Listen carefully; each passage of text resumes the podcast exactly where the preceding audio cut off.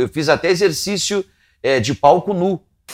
Ele mesmo, Gil Gomes lhes diz aqui, agora. Você contrata ou eu pago o salário dele e você contrata, o Datena falou, né? É, eu fui caçar lobisomem em São Cepé, em Livramento. Te incomoda ser chamado de, de sensacionalista? Falou, cara, eu tô te ligando porque é o seguinte: daqui meia hora, no máximo meia hora, vai te ligar o Silvio Santos. E como eu te conheço, para você não mandar ele pra puta que eu pariu pensando que é trote, eu tô te avisando porque é ele mesmo que vai te ligar. Nunca contei isso para ninguém. Um dia todo ratinho que me ligou, três na verdade, em que houve risco não só para mim como para minha família. Logística, né, para sequestrarem os meus filhos.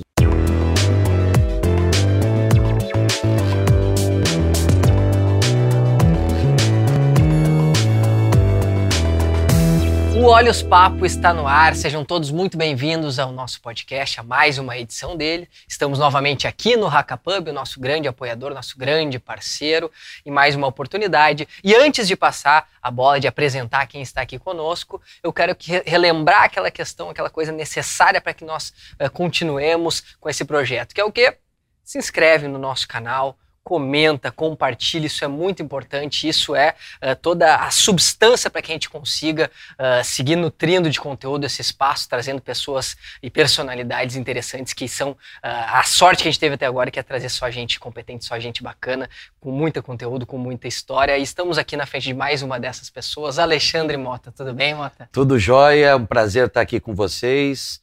Podcast Olhos Papo né? Gostei muito do convite, um grande amigo, uma pessoa que faz parte da minha história profissional aqui no Rio Grande do Sul, fez a ponte, né?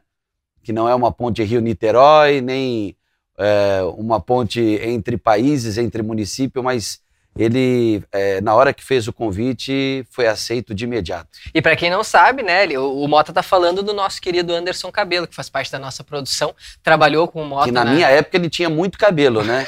e continua tendo, né? Eu falo isso porque é inveja, porque eu gostaria de ter cabelo, né? Mas não tenho mais. E agora tá, tá nevando um pouquinho ali, né, Mota? Tá, tá nevando, mas a felicidade, a felicidade que ele tem de ver os cabelos ficando grisalhos, né? Eu vejo agora só, só a barba ficando grisalha, porque os cabelos tem alguns heróis da resistência, porque o resto tudo foi embora. É, nosso querido Cabelo, que junto com o Matheus Giuseppe, também com o Sérgio Coelho, fazem parte da nossa produção, né, que são muito importantes e determinantes para que isso aqui aconteça. E antes da gente começar efetivamente, tem que falar também, tem que citar o nosso patrocinador, que é a CAT Sports, está ali o quadrinho atrás do moto, o primeiro que está acreditando, botando um troco aqui para que a gente consiga isso é seguir tocando, fundamental, e assim, um apoio muito legal, tanto é que eles estão dando, inclusive, 5% de desconto para quem for lá e colocar olha os papos na hora de efetuar uma compra. Então, tem tamanho 3G? Claro que tem. Se tiver tamanho 3G, eu faço questão de ir. Tem, tem, tem. E outra, independentemente do que, que, tu quiser. Que é um tênis, eu sei que aqui tu tá num visual mais despojado, mas no dia a dia tu usa o quê? Um sapatinho? Tem na caixa também. Sapato só para trabalhar. Só para trabalhar. Prefiro tênis, inclusive tô com um aqui. Prefiro eu quero, eu quero conforto, prefiro conforto à elegância. E tu encontra lá na CAT. Então aqui o Mota já deu a morta para você, seja para trabalhar, seja para passear, seja para fazer um exercício físico, tem todas as alternativas lá na CAT Calçados, Legal. tá bom? Mas então, Mota, tu, antes de, de, a gente começar, aqui sempre tem um papo muito interessante aquele em off, né? Então assim, o Mota já estava comentando, comentando pra gente sobre o início dele e, e antes da gente chegar uh, no auge, que podemos dizer que foi o Balanço Geral, onde tu ficou muito conhecido, principalmente aqui no Rio Grande do Sul. Quero que tu conte a tua, a tua, o teu percurso até que tu se tornasse um jornalista, como tu começou. Tu contou para nós que tu fez teatro também. É pela assim, faculdade. É, começa nesse início aí para nós. É, eu tive muita sorte, porque eu consegui o meu primeiro emprego no jornalismo é, já no segundo semestre de faculdade em rádio. Eu sou oriundo do rádio, né, nasci profissionalmente na extinta Rádio Cultura de Santos, no litoral de São Paulo, e um amigo é, me disse, porque ouviu alguém falar, que olha, estão precisando de um produtor que saiba fazer reportagem. Você não é formado, você está no segundo ano, mas quem sabe, né? É, paga um salário mínimo e 60% da faculdade. Eu falei, opa, é comigo mesmo, né? Vou lá. E aí precisava de um o, o, o teste precisava de, um, de uma gravação de uma reportagem da área policial. Era um programa policial chamado Rádio Polícia, cujo apresentador, uma pessoa maravilhosa, eu tive é, a felicidade de tê-lo no meu começo de carreira, Abissair Rocha. Se Deus quiser, ele deve estar bem. E aí eu precisava de personagens para essa reportagem. É, eu não me recordo o que foi exatamente, se era um sequestro ou um roubo, aí eu tive que apelar para os meus pais, né? Meu pai já estava aposentado, já estava em casa, minha mãe, aí minha mãe foi a, a, a, vítima, meu pai foi o delegado, gravei lá num, num, num, num toca-fita, num gravadorzinho pequenininho, aquele gravadorzinho que nem mais se usa praticamente com aquela fita cassete, levei e demonstrei, eu acho que foi muito mais o brilho dos olhos que conquistou a, a chefia da Rádio Cultura na época do que outra coisa. Aí comecei, eu, eu tinha um, um, um dia a dia um pouco corrido, porque eu fazia faculdade das sete às dez e meia até onze da noite. Depois da faculdade, já no segundo semestre, eu fazia parte de um grupo de teatro eu fiz parte do grupo Teatração do SESI de Santos e lá aprendi tudo. Aprendi desde dançar é, o jazz, é, de dançar tudo, todos os ritmos, usando até polaina, para você ter uma ideia. Né? Balé também que o. Balé também. Não, não, não, é, é, preconceito, discriminação não combinam com teatro. Né? Então, eu fiz até exercício é, de palco nu. Né? Na época, eu, a diretora do grupo e o iluminador, né, que ficava lá na cabine, nós três só, e fizemos. Não tinha problema nenhum, não tem problema nenhum de tirar roupa. Inclusive, se não, se não é, às vezes, no ar dá vontade de fazer isso de raiva, por alguns motivos. Né? Voltando à Rádio Cultura, é, eu trabalhava, chegava às quatro, eu fazia faculdade das sete às onze, é, meia-noite, uma hora a gente ia ensaiar, ficava até as três da madrugada ensaiando, aí eu já ia direto para a rádio. Eu ficava na rádio das quatro da manhã às dez da manhã. Dez da manhã para casa, tomava um banho, tomava um café, dormia. E aí, como eu fazia a produção e a reportagem do programa, que era, né, conforme eu falei, um programa policial, Rádio Polícia, eu, eu, eu percorria as delegacias de ônibus, porque eu não tinha carteira de motorista, eu ia de delegacia em delegacia, né, lendo os boletins de ocorrência, de acesso ao público, tudo, gravando com delegados, gravando com policiais, gravando com vítimas. E aí, mas antes disso, eu já tinha é, uma experiência em rádio, mas uma experiência filantrópica. Sem ganhar nada, eu acompanhei durante um tempo o plantão esportivo da, da extinta também Rádio Tribuna de Santos AM, que hoje depois virou CBN Santos, hoje eu não sei o que virou, mas eu fazia, acompanhava o plantão esportivo de um dos meus professores, o Eduardo Silva, e eu cheguei até a carregar cabo é, para os repórteres no meio de, no, no, campo, né? Eu era o primeiro que levava choque quando chovia no estádio Urbano Caldeira, que é a Vila Belmiro, né? Onde jogou Edson Arantes do Nascimento, o grande Pelé. Então, assim, eu comecei em rádio no Litoral Paulista, depois eu fui trabalhar, saí quando eu me formei em 94. Em dezembro de 94, eu recebi um convite para trabalhar na CBN, do Sistema Globo de Rádio. E aí eu vou ser muito franco, né? É, rádio é uma cachaça, só que o salário que se paga é, é muito baixo, né? E aí um professor meu que havia ido fazer um trabalho lá de Santos, ele tinha ido até Cuiabá, no Mato Grosso, ele fez amizade com um outro professor, que na época era coordenador é, do curso de jornalismo da Universidade Federal de Mato Grosso. E quando ele voltou desse curso, ele disse lá para nossa turma na faculdade: Olha, vocês estão se formando agora, tudo, por que, que vocês não vão até Cuiabá, no Mato Grosso? Porque lá o mercado está escancarado. Né? É, a, a, a, primeira turma de jornalismo da, da UFMT ainda não se formou. Faltam dois anos para que ele se forme. Então, vai ter tem espaço para vocês. Foi uma primeira turma, que eu não estava nela, é, deu certo, todo mundo já, todo mundo conseguiu empregos, inclusive mais de um emprego. E aí eu aproveitei, teve um feriado ainda trabalhando na CBN. Eu fui passar o feriado lá em Cuiabá e só nessa passada de feriado eu consegui três empregos, né? três boas propostas de emprego. E acabei chegando em Cuiabá em 1995. E lá comecei a trabalhar em TV propriamente dito. Eu tinha é, tive uma experiência em TV no litoral de São Paulo, numa, numa emissora que não existe mais, que é a TV Litoral, mas assim, foi uma experiência muito rasa, né? E eu comecei a trabalhar em TV no SBT de Cuiabá, na época TV Cidade Verde. Depois eu fiquei três anos e meio, depois mais três anos e meio, quase quatro anos na, na, na TV Gazeta, que é a Record lá, hoje é a TV Vila Sempre Real. na área policial? Por incrível que pareça, né, eu fazia geral. Fazia greve de professor, problema de comunidade, política. É, eu comecei, inclusive, com, como o meu período era noturno, quando eu comecei no SBT em Cuiabá, ele, é, sobrou para mim sessões da Assembleia Legislativa, né? Eu, eu, convivia muito com os deputados e também sessões da, das, da, das câmaras de vereadores de Cuiabá e Várzea Grande, que é o município vizinho a Cuiabá. Então eu, eu comecei fazendo política e depois é, geral, fiz tudo praticamente, até esporte, né? Emissora pequena, eu fazia até esporte.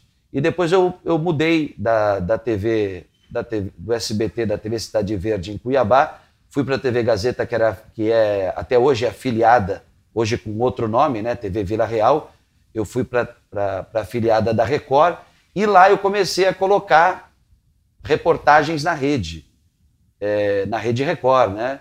Na época, o Cidade Alerta com Ney Gonçalves Dias ainda, depois com, é, com o Datena, e aí aconteceu a grande virada da minha vida.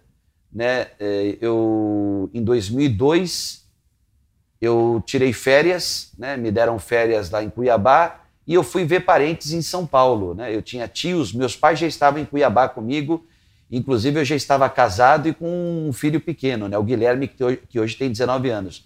E aí eu fui sozinho de férias para São Paulo, para visitar a parentada toda, e eu tinha um contato na Rede Record em São Paulo, que é o Grego, que até hoje trabalha lá, ele é diretor. Hoje ele tem um cargo na, na alta direção do jornalismo da Record. E o Grego falou: pô, você está vindo para São Paulo? Né? Vai nos visitar, vai conhecer a Rede Record aqui na Barra Funda, você vai gostar. E eu aproveitei, né? Cheguei numa sexta, se eu não me engano, num sábado, fiquei sábado e domingo na casa da, dos meus tios em São Paulo, na Zona Sul, e na segunda-feira eu fui, né?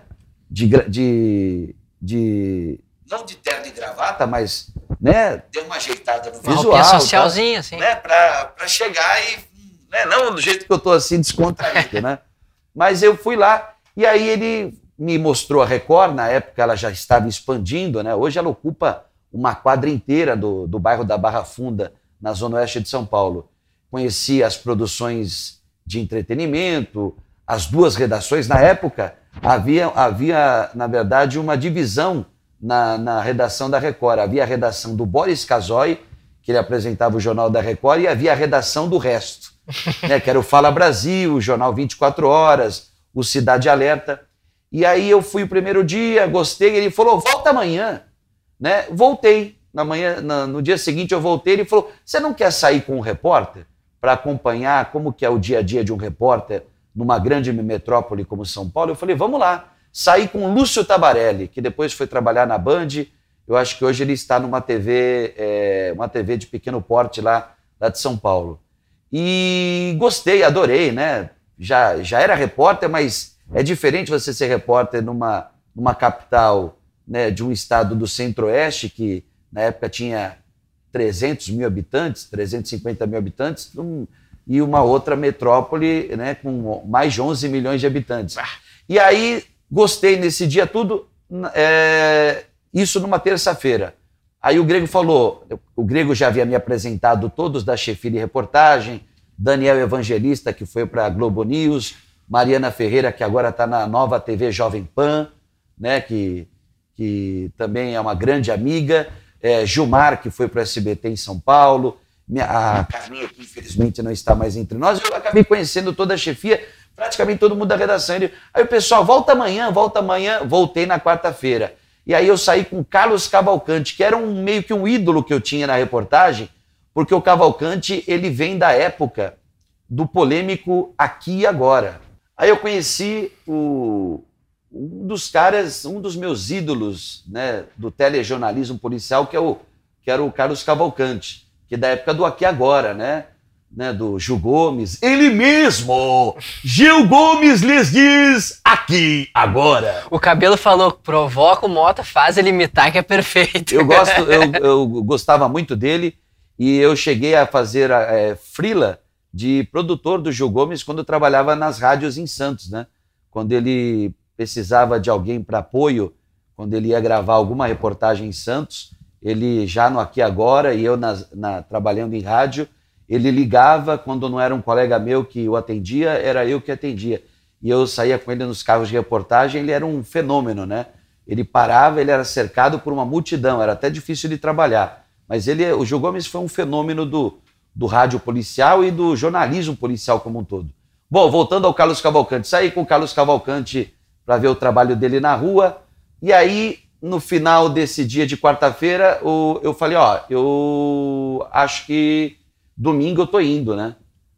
Ah, você tá indo embora, tô voltando para Cuiabá. Eu vim para passar só uma semana, nem vi a minha parentada, né? Porque eu tô vindo todo dia aqui. Aí o pessoal falou: "Não, mas volta amanhã, poxa, volta". E não é que essa insistência de voltar na quinta-feira deu certo, porque quando eu voltei o Cavalcante faltou na quinta-feira. Inclusive, é, ele até brincava comigo depois, né? Nós já é, como colegas de trabalho, ele brincava comigo, ele falou, aquele dia a gente parou na 25 de março para comer um lanche e para tomar um suco. O que, que você colocou no meu suco? Porque me deu uma diarreia, me deu a popular caganeira que ele não foi trabalhar. E aí sobrou uma equipe. E na época, o pessoal da chefia, todo mundo, não sei, eles foram com a minha cara, né? É, vai lá, pega a equipe, vai para a rua tal. Na época, o diretor de jornalismo da Record Nacional era o Luiz Gonzaga Mineiro não era Douglas Tavolaro ainda. E aí eu saí com a equipe e fiz uma matéria no DEIC e estourou uma rebelião na zona sul de São Paulo, lá na região de Santo Amaro. E aí, né, você vai, vai lá, faz um, faz um registro lá, faz uma reportagem tudo. Só que o negócio evoluiu para um vivo. Nossa. Né? E eu entrei ao vivo falando da rebelião. Você imagina, eu de férias da Record em Cuiabá e apareço em rede nacional com o microfone da Record Nacional. Pessoal de Cuiabá me liga, o que, você está fazendo aí? Você foi contratado? Não avisou a gente? O que está acontecendo? Só que, para completar essa quinta-feira, eu voltei para a redação, né? Realizado, né, profissionalmente. Poxa, tinha entrado ao vivo nacionalmente, né? Quando eu estou chegando na Barra Funda, cai aquele dilúvio típico de São Paulo. Parou a cidade. A ponto de, da Record derrubar a programação da noite, porque a audiência estava alta por causa da rebelião que a gente havia mostrado ao vivo, a audiência já estava alta. Eles quiseram aproveitar a audiência, teve o Jornal da Record depois do Cidade Alerta e tinha os Jogos de Família com Otaviano Costa. Eles derrubaram os Jogos de Família para ter o Cidade Alerta plantão especial por causa da chuva, que São Paulo tinha parado.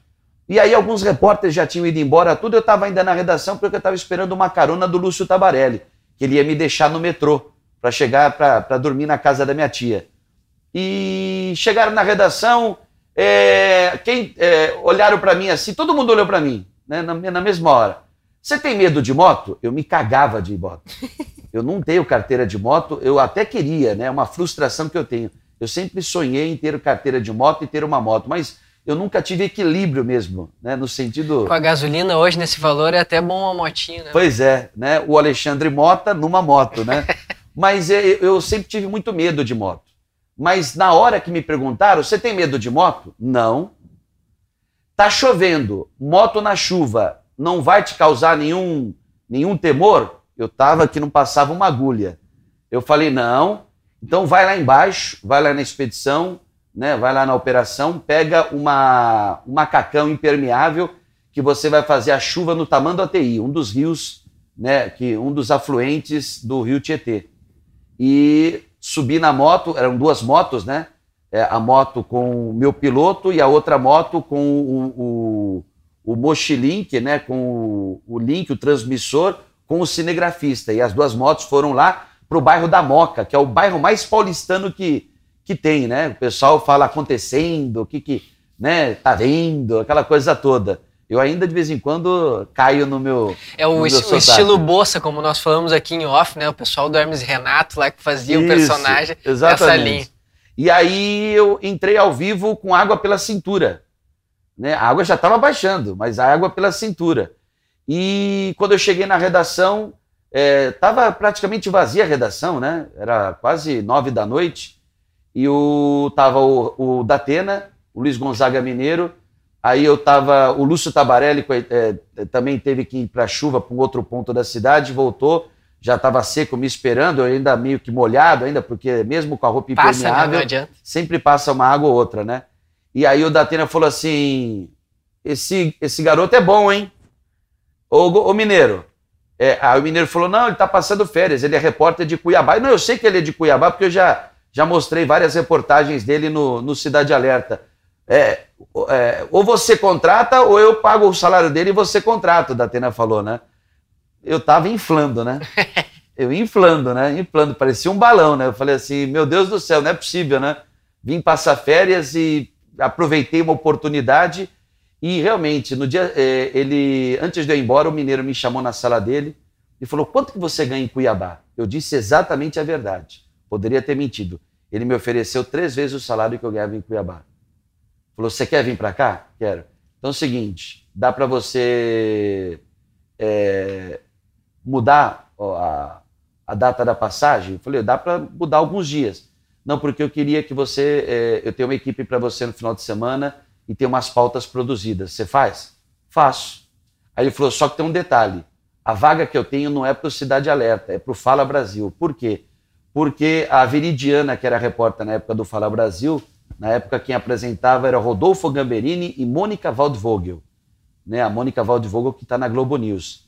E a Veridiana tinha sofrido um acidente com um carro de reportagem e ela parou de trabalhar, ela estava encostada, ela sofreu inúmeras fraturas.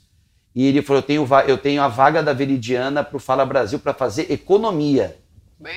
No Fala Brasil. Eu falei: deixa comigo, deixa comigo, vamos lá, vamos lá. E aí começou minha história na, na Rede Record em São Paulo, que eu fiquei seis anos.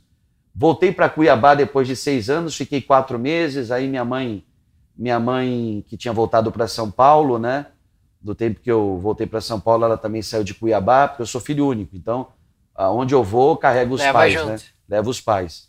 E aí minha mãe já tinha voltado, estava morando de volta no litoral de São Paulo, minha mãe teve um câncer de pele, e aí eu voltei, é, fiquei quatro meses só em Cuiabá, voltei, fiquei um mês desempregado, o Datena me chamou para a Band. Fui trabalhar na Band em São Paulo, fazia o São Paulo Acontece, que era um programa na hora do almoço, e fazia reportagem para o Brasil Urgente na Band. E aí foi quando eu estava na Band que surgiu o telefonema para que eu é, gravasse um piloto, né, porque eu tinha feito algumas apresentações do São Paulo Acontece na Band, e aí me ligaram da Record, você não, não quer vir aqui? Né? Era uma sexta-feira de carnaval. É, queria que a, gente, queria que, é, a gente queria que você gravasse um piloto para um programa que a gente está implantando tal. Eu fui, uma sexta-feira, eu cheguei sete da noite, fui gravar o piloto, era onze da noite, e eu tinha o Band Folia, no sábado eu ia, eu ia é, percorrer né, o litoral de São Paulo fazendo Band de Folia, que é a cobertura de carnaval da Band sempre foi muito, sempre foi muito intensa, né? Fiquei até às 11 da, da começou 11 da noite, saí uma da manhã, mas eu fiz o Band de Folia e tal. Na quarta-feira de carnaval, de manhã, me ligam, na quarta-feira de cinzas, me ligam, olha, a gente adorou o seu, o seu, o seu piloto. Você pode vir aqui às 5 da, da tarde, da quarta-feira de cinza? Eu falei, vamos lá.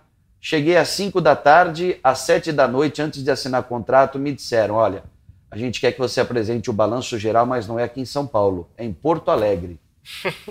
você conhece Porto Alegre? Não. Meus avós é, já, já haviam visitado, né, passeado, parte da minha família já tinha ido até a Serra tal, mas eu nunca tinha pisado em território gaúcho.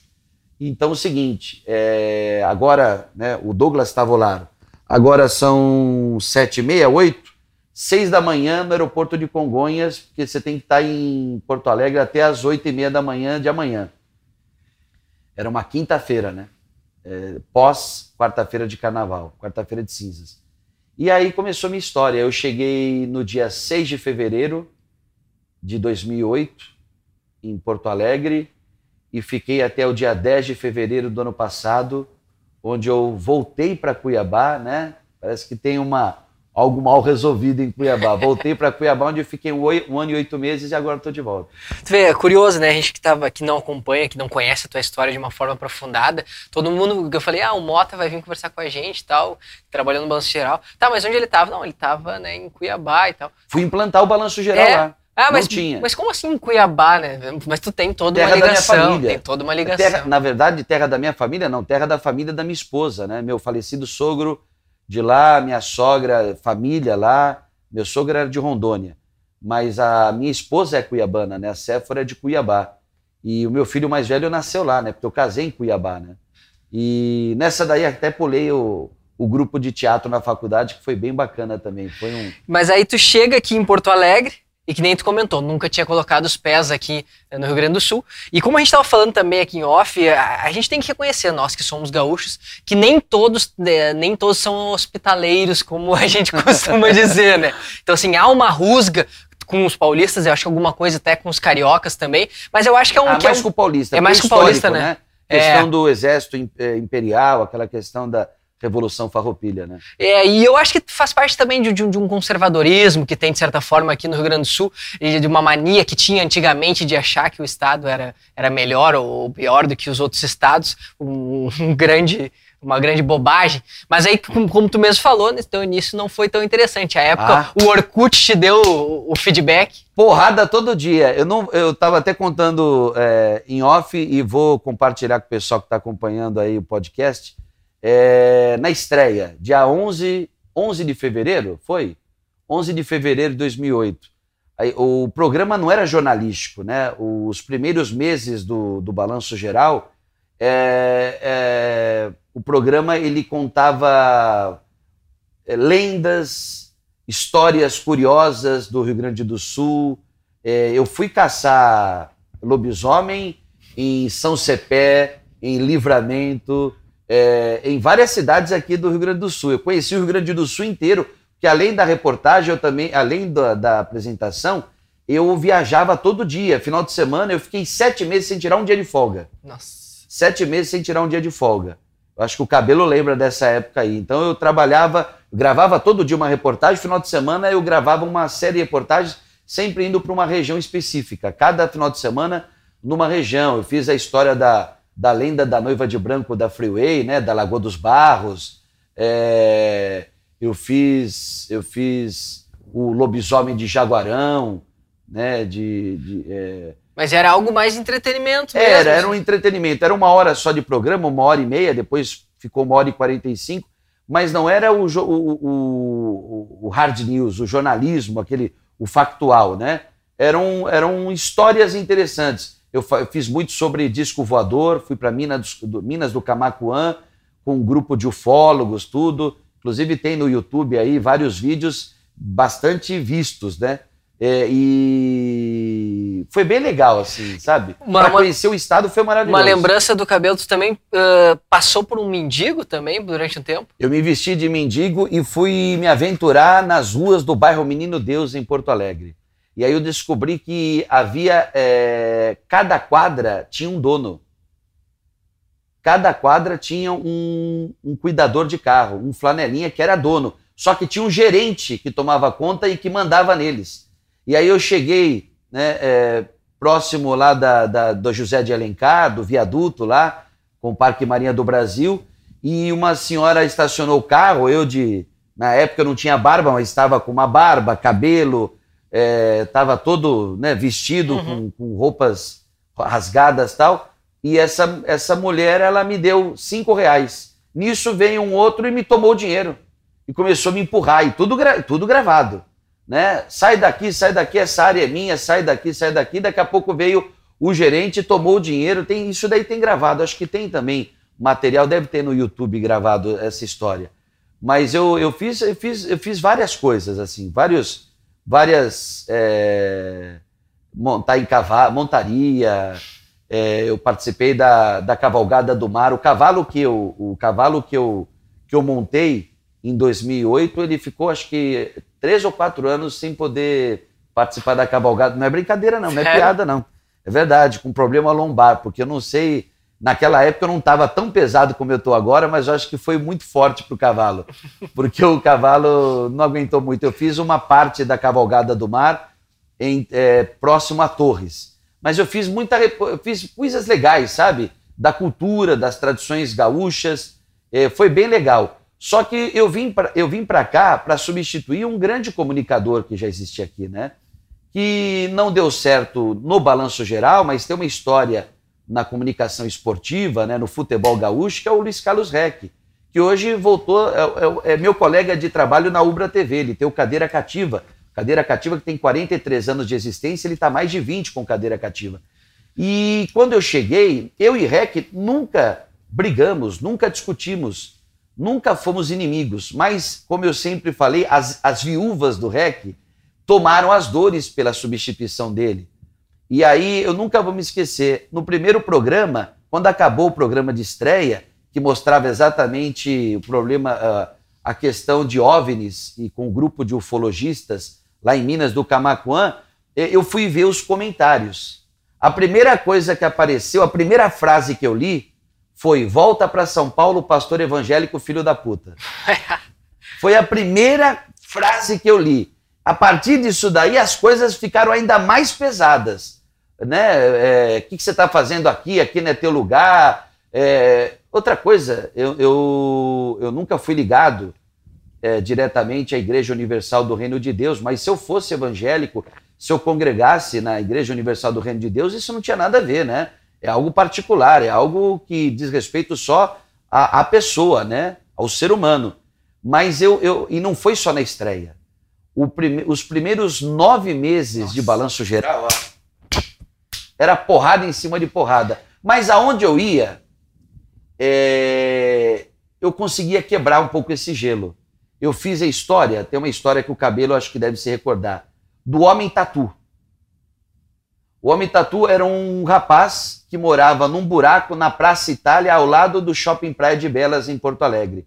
Ele, mora, ele morava num. não num buraco, mas num, é, tinha uma tampa assim e tinha um, uns registros de água da própria Praça Itália e ele vivia lá. E a gente contou a história dele, ele era dependente químico, tudo, e o sonho dele era conhecer a mãe. E não é que nós localizamos a mãe dele em Sapiranga, em Sapiranga, aqui no Vale dos Sinos.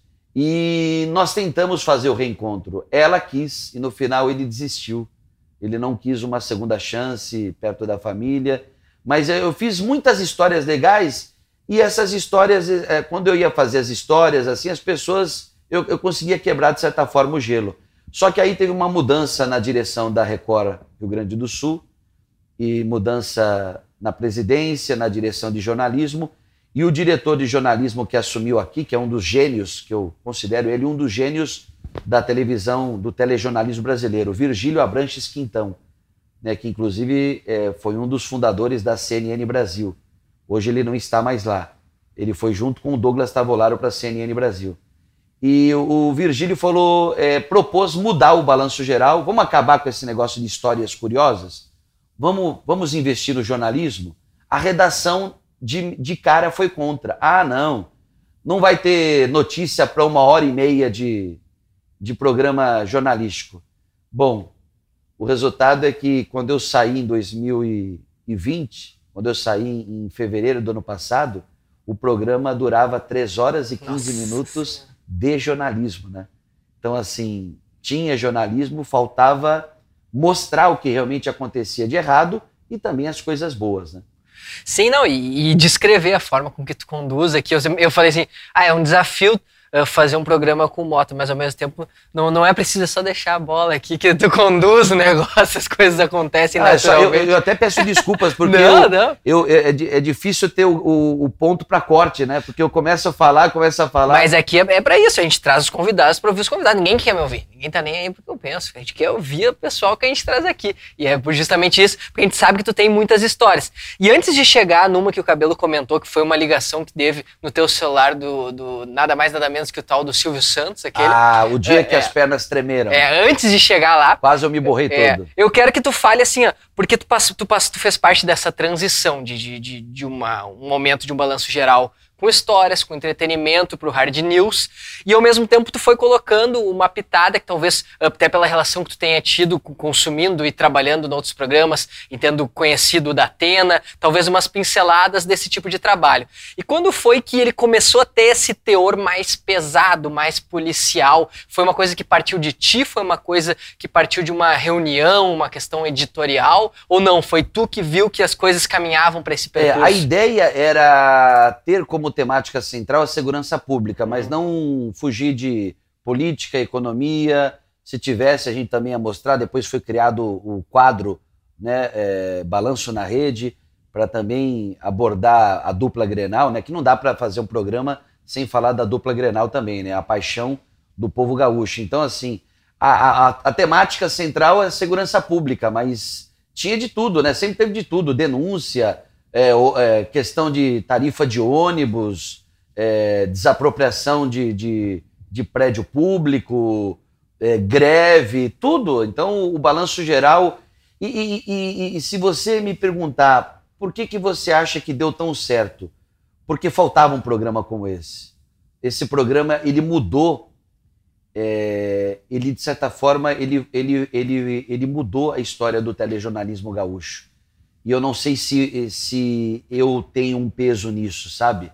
Às vezes eu acho que eu tenho, às vezes eu acho que se fosse outra, outra pessoa também é, teria mudado, mas eu acho que estava uma coisa, um, um, marasmo muito grande e, e, o, e o, o, grande jornal que ainda existe hoje, que é o Jornal do Almoço, que eu respeito tudo, mas ele preferia falar de amenidades do que falar dos problemas que existiam aqui no Rio Grande do Sul, só que eram escondidos né? Era aquela chamada Operação Abafa. Eu nunca vou me esquecer. Teve uma, um temporal, né, um dilúvio também, típico daqueles dilúvios de São Paulo, aqui na, na região metropolitana de Porto Alegre, incluindo o Vale dos Sinos.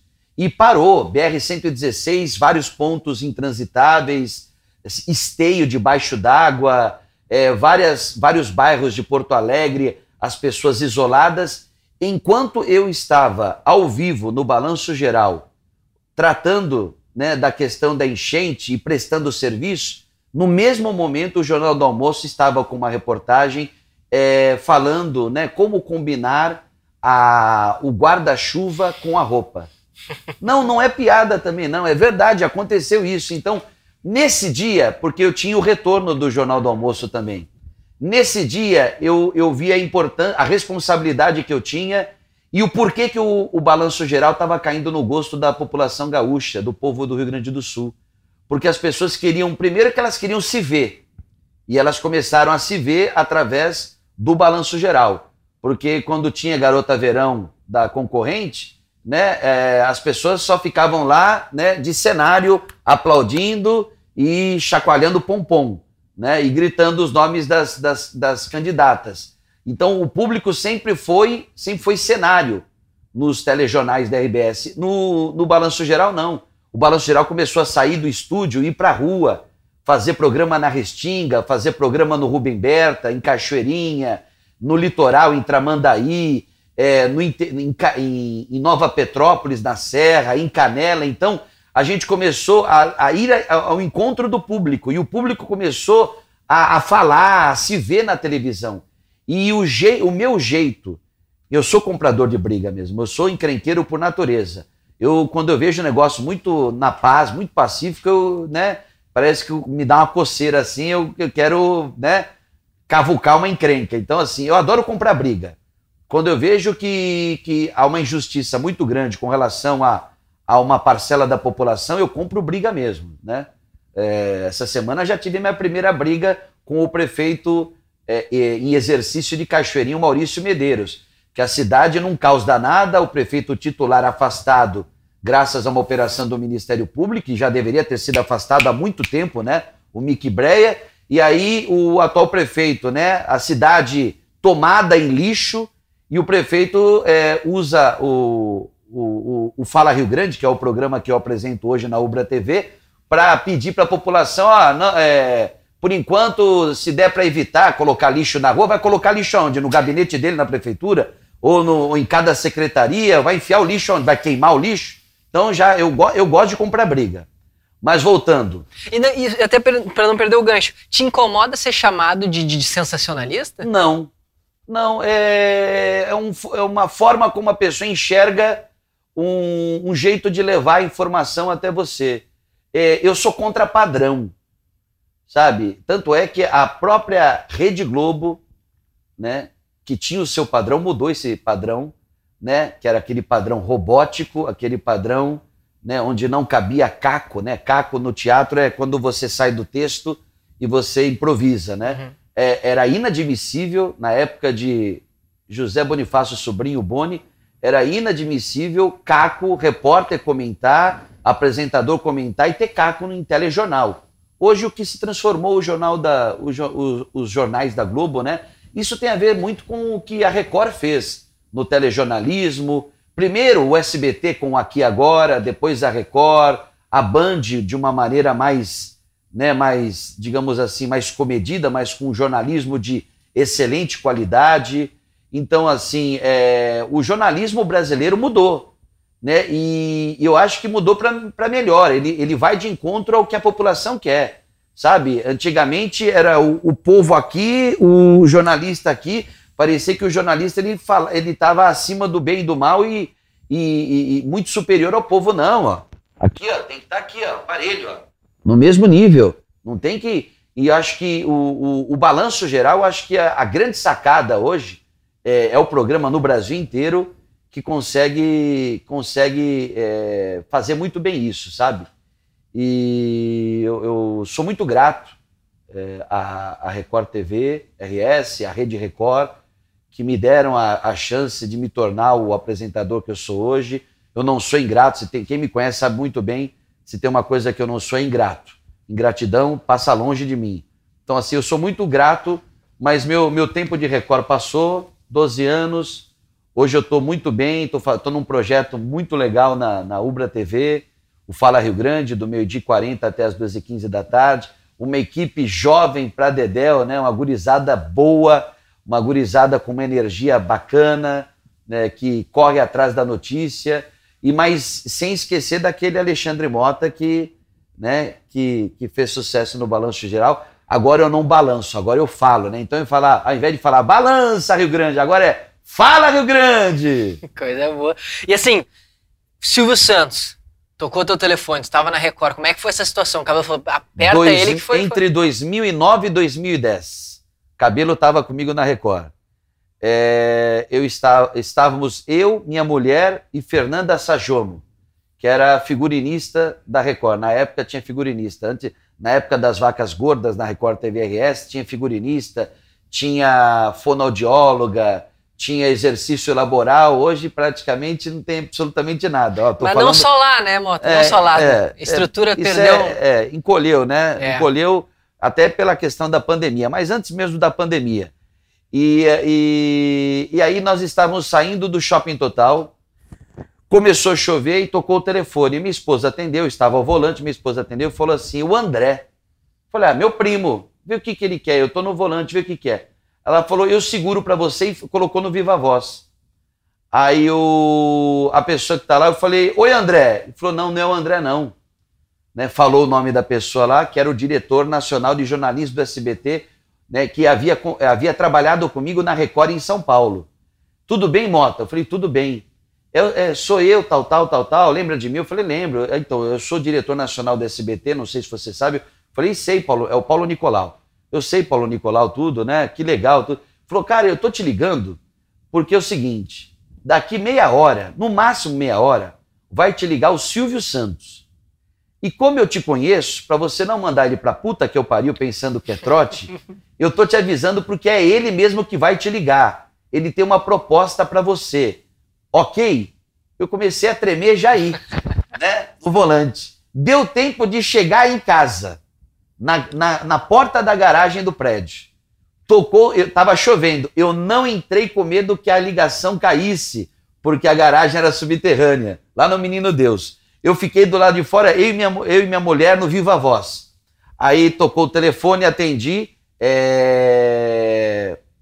Como, eu, como eu já havia trabalhado na Band, eu olhei o prefixo, o prefixo telefone fixo do bairro do Morumbi, onde ele mora. Uhum. né? 11, tava lá, 3, começava com 13 o telefone e tal. Eu atendi, ele, boa, boa tarde, Alexandre Mota. É Alexandre Mota, e comecei a tremer. Eu falei, é ele mesmo. É, é, é Silvio Santos, tudo bem? Eu falei, tudo bem, seu Silvio. Seu não, Silvio Santos. Eu falei, tudo bem, Silvio, tudo jóia? Ele falou, você, você tem cinco minutinhos para mim? Eu falei, tem uma vida inteira para você, para você. E aí ele fez a proposta, ele falou, você está com a família aí? Eu falei, estou com a família. Tem uma ideia de voltar para São Paulo? Eu falei assim, depende da proposta que você me fizer agora. Aí ele, na época, o nome do programa era Boletim de Ocorrência, esse programa ficou alguns meses no ar. E ele fez a, ele fez a proposta inicialmente para esse programa, que era um programa policial, que entraria no final da tarde, e ele me deu um valor. Eu falei para ele: olha, eu, eu tenho uma, uma dívida de gratidão com a Record, eu não posso dar uma resposta para você. Era uma sexta-feira. Sexta-feira né, 5 e meia, 6 da tarde. Não posso te dar uma resposta. É, quando, até quando que, é, que você espera a minha resposta? Ele, até quarta-feira, quando eu volto de Miami, de, de Orlando. Quarta-feira eu volto de Orlando. Tava na Disney, Silvio. Né? Quarta-feira eu volto de Orlando. Não, ele, ele, ele ia. Ah. Ele ia para lá. Ele fica três dias, quatro dias lá. Ele tava. A, a ligação foi de, de, de, do Murumbi, onde ele hum. morava. E aí eu falei: olha, é, Quarta-feira eu dou a resposta. Aí eu falei, ó, falei da emoção de falar com ele. Olha, eu tô tremendo todo. Ele falou, aí ele deu risada. Ah, ah, né? Não precisa disso, aquela coisa toda. E, e espero a sua resposta. Eu te, desliguei o telefone com o Silvio, liguei para o Virgílio. Virgílio Abranches Quintão. O Virgílio, liguei uma, liguei duas, liguei, eu liguei 30 vezes e estava fora de área. Por quê? Porque ele estava num voo entre Porto Alegre e São Paulo, onde ele iria passar o final de semana em Araraquara, onde mora a família do Virgílio. Acho que deve morar até hoje lá em Araraquara. E aí o que aconteceu? O Virgílio, quando viu aquele monte de ligação, quando chegou em Congonhas, me ligou e falou: Fala, homem de Deus, o que, que aconteceu aí? Alguém morreu? Eu falei: Eu quase do coração que eu morri. quase que eu morro do coração. Por quê? O que, que aconteceu? Silvio Santos, contei, né, que Silvio Santos havia me ligado, havia feito uma proposta. Você disse, você respondeu a ele? Eu falei, não. Ele me deu até quarta-feira para dar, o, dar resposta a ele. Tô ligando pro Douglas agora. Bateu o telefone, a, daqui a pouco a, a, Lu, né, secretária do Douglas Tavolaro, na época vice-presidente de jornalismo da Record. Motinha, é, eu já comprei passagem para você vir para São Paulo. Você chega domingo à noite e almoça segunda com o Douglas. Ok? Eu falei, peraí, o que, que é? Falei, é, você vem, você vem domingo à noite, um voo para Guarulhos, domingo à noite. A gente já tem hotel reservado, você fica no hotel, almoça com Douglas, vai almoçar você, você Douglas e Virgílio. Segunda-feira, tá? Eu falei, ok, né? Ok. Douglas me ligou, falou assim: ah, olha, já passagem comprada, entendeu? Segunda-feira vamos almoçar, pelo amor de Deus, vamos tomar uma iniciativa de ligar para ele, dar resposta, ok? Vem, tá. A voz dele é mais ou menos assim. E aí, na segunda, na, na, no domingo viajei. Na segunda, tentei dormir, né, de segunda, de domingo para segunda no hotel, não consegui dormir direito. Fomos numa churrascaria lá na Rebouças, é, Vento Aragano, né? Você deve conhecer lá, Vento Aragano em São Paulo. Uma churrascaria muito boa lá, né? E agora, você sabe o que eu comi nessa churrascaria, nesse almoço? Nada. Salada de maionese Só... e pão de queijo. não conseguia, suava, não descia suava, nada. Não descia nada, né? Né? E, e aí é, a Record cobriu a proposta que o Silvio Santos havia feito e mudou minha vida para muita coisa, mudou para muita, muita coisa boa. Né? E, e, depois tu falou diretamente com ele para dizer que não aceitava ou foi através aí de diretoria? Aí é uma outra emoção. Hum. Que na quarta-feira, como é que eu vou ligar para ele para dizer que eu não vou? Aí eu liguei de manhã, caiu na secretária eletrônica com ele falando. Você ligou? Eu, eu não posso atender agora, mas, né? Mas deixa o seu recado. E aí é o seguinte, é, eu liguei para o Paulo Nicolau, que tinha o número do Paulo Nicolau lá, eu liguei para Paulo Nicolau falou assim, ele chegou de manhã, está gravando. Liga no final do dia. No final do dia, quem me liga, eu não liguei. Quem me liga, ele. E aí eu estava na sala, minha, eu lembro que minha, eu estava com família em casa, tal, família no apartamento, família da minha esposa. Eu mandei todo mundo, todo mundo cala a boca! Cala a boca todo mundo! O Silvio Santos quer falar comigo! Entendeu? Todo mundo quieto aí! E aí eu é, agradeci, expliquei toda a situação, fui sincero, fui franco com ele, falei tudo o que tinha acontecido e ele, ele falou que as portas iriam continuar abertas e que se era a minha, minha escolha, a minha vontade, ele iria respeitar tudo e foi muito bacana, foi muito bacana. Né? E seis, seis, seis meses depois, quase que eu fui para a Band. Ah. É, porque a Band de São Paulo, porque o, o Datena o Datena foi para a Record, foi na época que o Datena voltou para a Record, ficou alguns meses. O Fatioli, que era da Record, foi para a Band, e aí surgiu uma vaga e quase eu, eu fui para a vaga fui pra, e, quase, e permaneci na Record. Mas eu tive, eu tive outros convites assim bacanas, da Rede Massa, do Ratinho, Ratinho, né? E é, teve um diretor do Ratinho, nunca contei isso para ninguém, um diretor do Ratinho que me ligou, né, é, lá de Curitiba, da Rede Massa, e veio tomar um café. Ele veio só para tomar um café comigo no Shopping Praia de Belas. No, nos encontramos nesse café, num café no, me, no, no meio do, do, do, próprio, do próprio corredor, né? Tem um uhum. café lá, nos encontramos lá, batemos um papo, tudo, expliquei que havia nessa história de eu quase ter ido para o SBT, colocar uma multa contratual muito grande e a multa impediu que a gente desenvolvesse qualquer tipo de conversa até então, né? Então aí eu fui ficando 12 anos, né? Aí se passaram 12 anos. Aí do, depois de 12 anos eu eu tomei uma decisão familiar, eu falei assim, meu sogro faleceu em julho de, de, de 2019 e a minha, minha esposa é, preocupada com a mãe, se bem que tem os meus cunhados lá tudo, e a gente e tomou a decisão de, de, de ir para Cuiabá, mas durou apenas um ano e oito meses e eu estou de volta, né? E antes da gente se encaminhar para o fim do nosso programa de hoje, com a presença do Alexandre Mota, Quero passar uma pergunta. A gente estava falando sobre muitas situações positivas, toda essa tua carreira que foi nutrida de, de, muitas oportunidades, muitas propostas. Eu queria só uma, uma questão de uma dúvida. Assim, tu foi um cara sempre muito crítico, muito enfático nas tuas falas e também uh, muitas vezes falando sobre criminosos, falando sobre gangues. Isso gerou em algum momento da tua vida alguma represália, alguma ameaça? Em algum período tu teve receio ou medo de circular assim por shoppings, como tu mesmo falou, podia tomar no, no Praia de Belas um cafezinho ali ou por um momento tu teve que te resguardar um pouco mais? É, ocorreram duas situações, três na verdade, em que houve risco não só para mim como para minha família. Teve pouco antes da prisão de um traficante de Porto Alegre, um traficante é, com poder, né, na época tinha muito mais poder do que tem hoje esse, antes desse, é, logo após a prisão desse traficante, porque ele foi preso graças a uma denúncia que o programa Balanço Geral, na época, eu fiz, né? E esse traficante foi preso no, no Paraguai. E logo após a prisão dele, se bem que ele negou qualquer tipo de envolvimento com o atentado, né? Deixaram duas bombas na porta do condomínio onde havia acabado de me mudar, na zona sul de Porto Alegre. Eu havia acabado de me mudar. Eu tinha acho que um mês né, morando no, no prédio. E deixaram, deixaram duas bombas, uma mulher com uma, um blusão com capuz, deixou duas bombas, dois pacotes, um explodiu, né? E posso dizer que havia muito vidro, né? A fachada de vidro do prédio balançou, né? Tremeu.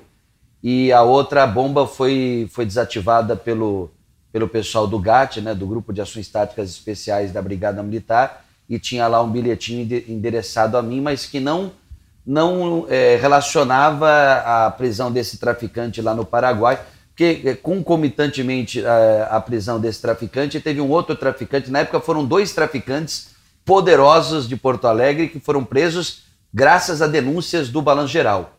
Um, um, dos traficantes foi preso na Orla de Copacabana, no Rio de Janeiro, onde lá no Rio de Janeiro ele atuava como agente cultural né? Ele, ele contratava shows de grandes sambistas para virem a Porto Alegre e se apresentarem numa, numa determinada quadra de uma escola de samba aqui do Rio Grande do Sul. e o outro estava no Paraguai. Então, assim, o, na época, eh, a polícia mesmo ventilou que poderia ter ligação com a prisão desse traficante do Paraguai, mas é, no momento em que ele, ele desembarcou no avião da Polícia Federal no Salgado Filho, a única equipe que esse traficante chamou para dar entrevista foi a equipe da Record. Se eu não me engano, na época, Marcelo Chemali, que hoje está no SBT, grande jornalista, e o Chemali foi lá e ele fez questão de dizer que, olha, não tenho nada a ver com atentado na casa do Mota. Teve esse atentado, teve uma ameaça de sequestro aos meus filhos, que estudavam numa escola também na Zona Sul, né, e a, houve a, um grampo telefônico que descobriram que a, os presos é, de, um, de uma unidade prisional, os detentos de uma unidade prisional em Porto Alegre estavam fazendo uma vaquinha para montar uma logística, né, para sequestrarem os meus filhos. Logicamente que os dois, né, eram só dois. Hoje eu tenho três filhos, eu tenho um pequenininho de três anos, mas na época os, os dois pequenos a gente é, mudou os dois de escola, tudo para evitar um problema maior. E teve o episódio mais recente envolvendo também dois traficantes que se tornaram inimigos. Um deles, é, eu, eu obtive é, informações, é, informações importantes e, e, fidedignas de que do, sobre o, o, patrimônio que ele tinha e ele que se passava por por produtor de ele tinha uma, uma produtora de shows de funk e uma gravadora de funk em Porto Alegre e na verdade era apenas um um dos, uma das lavanderias né, do dinheiro que ele obtinha através do, do narcotráfico, né, o, o, o tal do Xande, né, do Alexandre. E é, ele, através de uma ex-funcionária da Record, ele, ele ligou e fez algumas ameaças, dizendo que eu falei sobre a frota que ele tinha de táxi, avião no aeroporto de Florianópolis, casa em Orlando, imóveis em, em várias cidades brasileiras. Eu dei, eu passei a ficha dele no ar, né? Passei a ficha dele do ar e falei do Terel, que era o inimigo dele, porque a confusão entre a confusão começou envolvendo os dois. Os dois eram parceiros, teriam, teriam rompido por causa de uma mulher, porque o Alexandre teria traído a confiança do Terel ficando com a, a noiva ou a namorada dele na época os dois romperam e começaram uma verdadeira guerra. Tinha até uma cervejaria que não existe mais em Porto Alegre, onde houve um episódio de, de confronto entre integrantes das duas, das duas quadrilhas, a quadrilha do Xande e a quadrilha do Terel. Bom, os dois me ameaçaram de morte através de recados é, que chegaram através de terceiros, né? Mas aí o que aconteceu foi o seguinte: o Xande acabou sendo morto, de acordo com a polícia, a mando do Terel, né? Foi morto numa, numa durante um churrasco numa casa em Tramandaí. O detalhe é que no mesmo dia eu apresentei um programa, foi num sábado, eu apresentei um programa direto de Tramandaí e um dos seguranças dele tirou foto comigo sem eu saber. E esse segurança também acabou sendo baleado na época, né? Eu não lembro se morreu ou se sobreviveu, mas ele também acabou sendo baleado. O programa terminou, era duas da tarde, a situação foi duas horas depois, quatro da tarde. E o Terel acabou, como o Xande era um traficante bem quisto por, pelas organizações criminosas, pelas facções, acabaram matando o Terel no refeitório da PASC, né? da Penitenciária de Alta Segurança de Charqueadas. Então, assim, é, os dois que estavam me ameaçando acabaram né, um acabou, de certa forma, matando o outro. Sim, e nunca te deu o receio assim, pô, mexeu, tocou no, no assunto filhos. Eu imagino que o Era coração de um pai, assim, deve... É. Comigo não, porque é, é, eu, eu, eu não posso é, me deixar é, me apavorar com esse tipo de situação, né? É, eu completei agora, dia 1 de outubro, 30 anos de profissão. E desses 30 anos de profissão, 90% desse tempo todo só fazendo área policial, só tendo como temática central a segurança pública. Então, assim, eu já passei por outras situações de ameaça, né? Eu já fui ameaçado na época que eu era repórter de rádio lá em Santos. Eu fui ameaçado por um policial civil da Praia Grande, no litoral paulista, porque eu vi ele pegando pinos de cocaína que estavam, que deveriam ir para a perícia e ele colocou os pinos de cocaína no bolso. e eu denunciei. Então eu fui ameaçado de morte no banheiro da delegacia. Né? Então, assim, eu fui ameaçado de morte em outras, em outras situações. Mas o que mais pega, né, o que preocupa é quando envolve a família da gente. Claro. Mas então, para gente, a gente encerrar aqui, porque tinha, tem muita coisa, minha pauta que estava cheia de assuntos para nós tratar, mas a gente precisa encerrar e te liberar também. A gente tem um quadro, Mota, que se chama Olha Isso. O que, que é o Olha Isso? A pessoa que vem aqui indica alguma coisa que tenha a ver com ela. Seja essa coisa um filme, um livro, uma série, um jogo, uma viagem, enfim, alguma coisa que tenha a ver, um, não sei, um carro, alguma coisa que, tu, que tenha a ver com a tua personalidade, que de repente as pessoas não saibam, não conheçam esse lado do Mota. Alguma experiência, o que, que tu indicaria, assim, quando tu pensa uma coisa que tu gosta, que te agrada? Eu gosto de rir. Eu amo dar risada. Na época de teatro na faculdade, eu, eu fiz durante um ano e pouco aí comédia, né? É essa comédia ganhou até alguns prêmios é, por júri popular, tudo. Então eu gosto de dar risada. Então tudo na TV que, que, que, que me faça abrir um sorriso, eu gosto. Eu gosto da série Se Beber Não Case, né? adoro, já assisti milhões de vezes.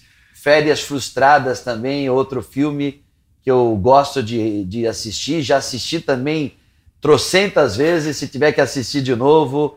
É, tem um programa que é de uma outra emissora, que não é nem da Record, nem da emissora da Ubra, né, da Ubra TV, onde eu estou hoje, com o Fala Rio Grande, é, que é o Encrenca, que teve uma mudança agora entre os seus integrantes, que os meus filhos falam, ah, pai, isso daí é muito programa de tio, né? é para tio dar risada, porque essas piadas são muito sem graça. Mas eu me arrebento de dar risada. Agora eles vão, vão estrear o Perrengue na Band, né?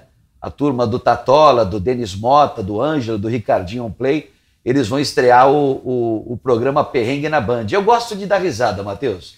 Eu gosto tudo é, que... É o contraponto total. Contraponto total. Tudo que for para dar risada, entendeu? Eu Faz muito tempo que eu não vou em teatro, principalmente agora com essa questão da pandemia, mas eu gosto, eu gosto de cinema, gosto de dar risada no cinema, televisão eu gosto de dar risada. É um TV, fã de Hermes e Renato também, tu comentou que... Fã também do Hermes e Renato, fã do Mion, onde eu, eu pude conhecer o Mion, que está fazendo sucessão na Globo agora. Pude conhecê-lo quando ele me convidou para participar do programa Legendários que ele tinha na Record. Eu sou, eu sou fã do riso, assim, gosto muito. Cresci, minha, minha infância foi marcada pelos Trapalhões. Né? No cinema, Os Três Patetas que na minha época já era um, um filme antigo, mas gostava. É, cresci assistindo Sessão da Tarde, Jerry Lewis, filme do Jerry Lewis. Então, assim, gosto, é, gosto de, de atores e atrizes que tratam do riso, daquela questão. Eu gosto muito daquela questão do, do, do humor por rir, sabe? Sem aquela, aquela coisa intelectual, sabe? Tem o grupo Asdrubal Trouxe o Trombone, né? Que é faz parte da história de muitos, de muitos atores que hoje estão aí na Globo, alguns já, já saíram da emissora, tudo, Regina Casé, Luiz Fernando Guimarães. É... Ah, tem vários, vários, vários artistas que começaram aí. Eu sou eu sou muito do riso, eu gosto de dar risada. Perfeito, muito obrigado. As, as diversas facetas de Alexandre Mota hoje aqui. E gosto de música, Bidis. Ó, oh, Sou fã maluco pelo Bidis e a maior banda de todos os tempos desse planeta, que teve o maior vocalista de todos os tempos desse planeta, né? Queen e Freddie Mercury, né? Então eu sou e não só eu, como meu filho de três anos, desde que ele tinha seis meses de idade, ele curte Bee e curte Queen. É. junto comigo. É sensacional. Obrigado, obrigado mais uma vez, Mota, por ter topado, por ter vindo aqui participar conosco, dividir essa história gigantesca. Nós teríamos horas e horas aqui.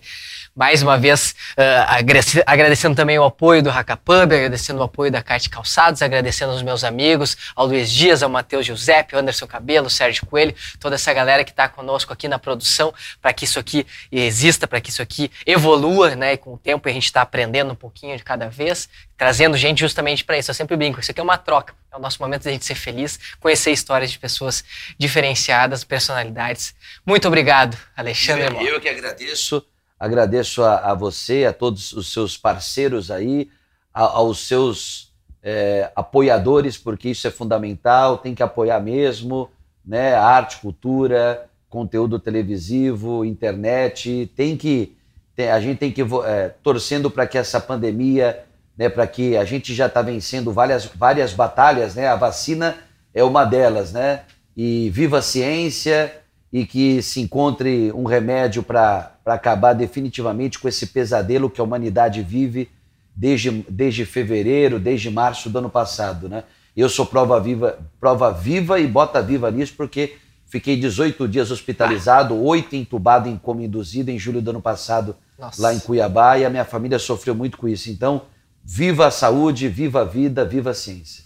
Obrigado. Alexandre Mota, dando o recado final, se vacinem, cuidem-se muito e vamos passar juntos aqui por aqui e tendo um pouquinho de entretenimento, um pouquinho de riso para que a, gente consiga superar isso tudo com uma facilidade maior. Até a semana que vem, todos sempre por aqui. Se inscrevam no nosso canal, like, compartilhem, arroba olha.ospapo no Instagram. Vão por lá com nós, que a gente sempre atualiza quem são os próximos convidados. Toda segunda-feira às 20 horas estamos por aqui. Até a próxima semana. Tchau, tchau.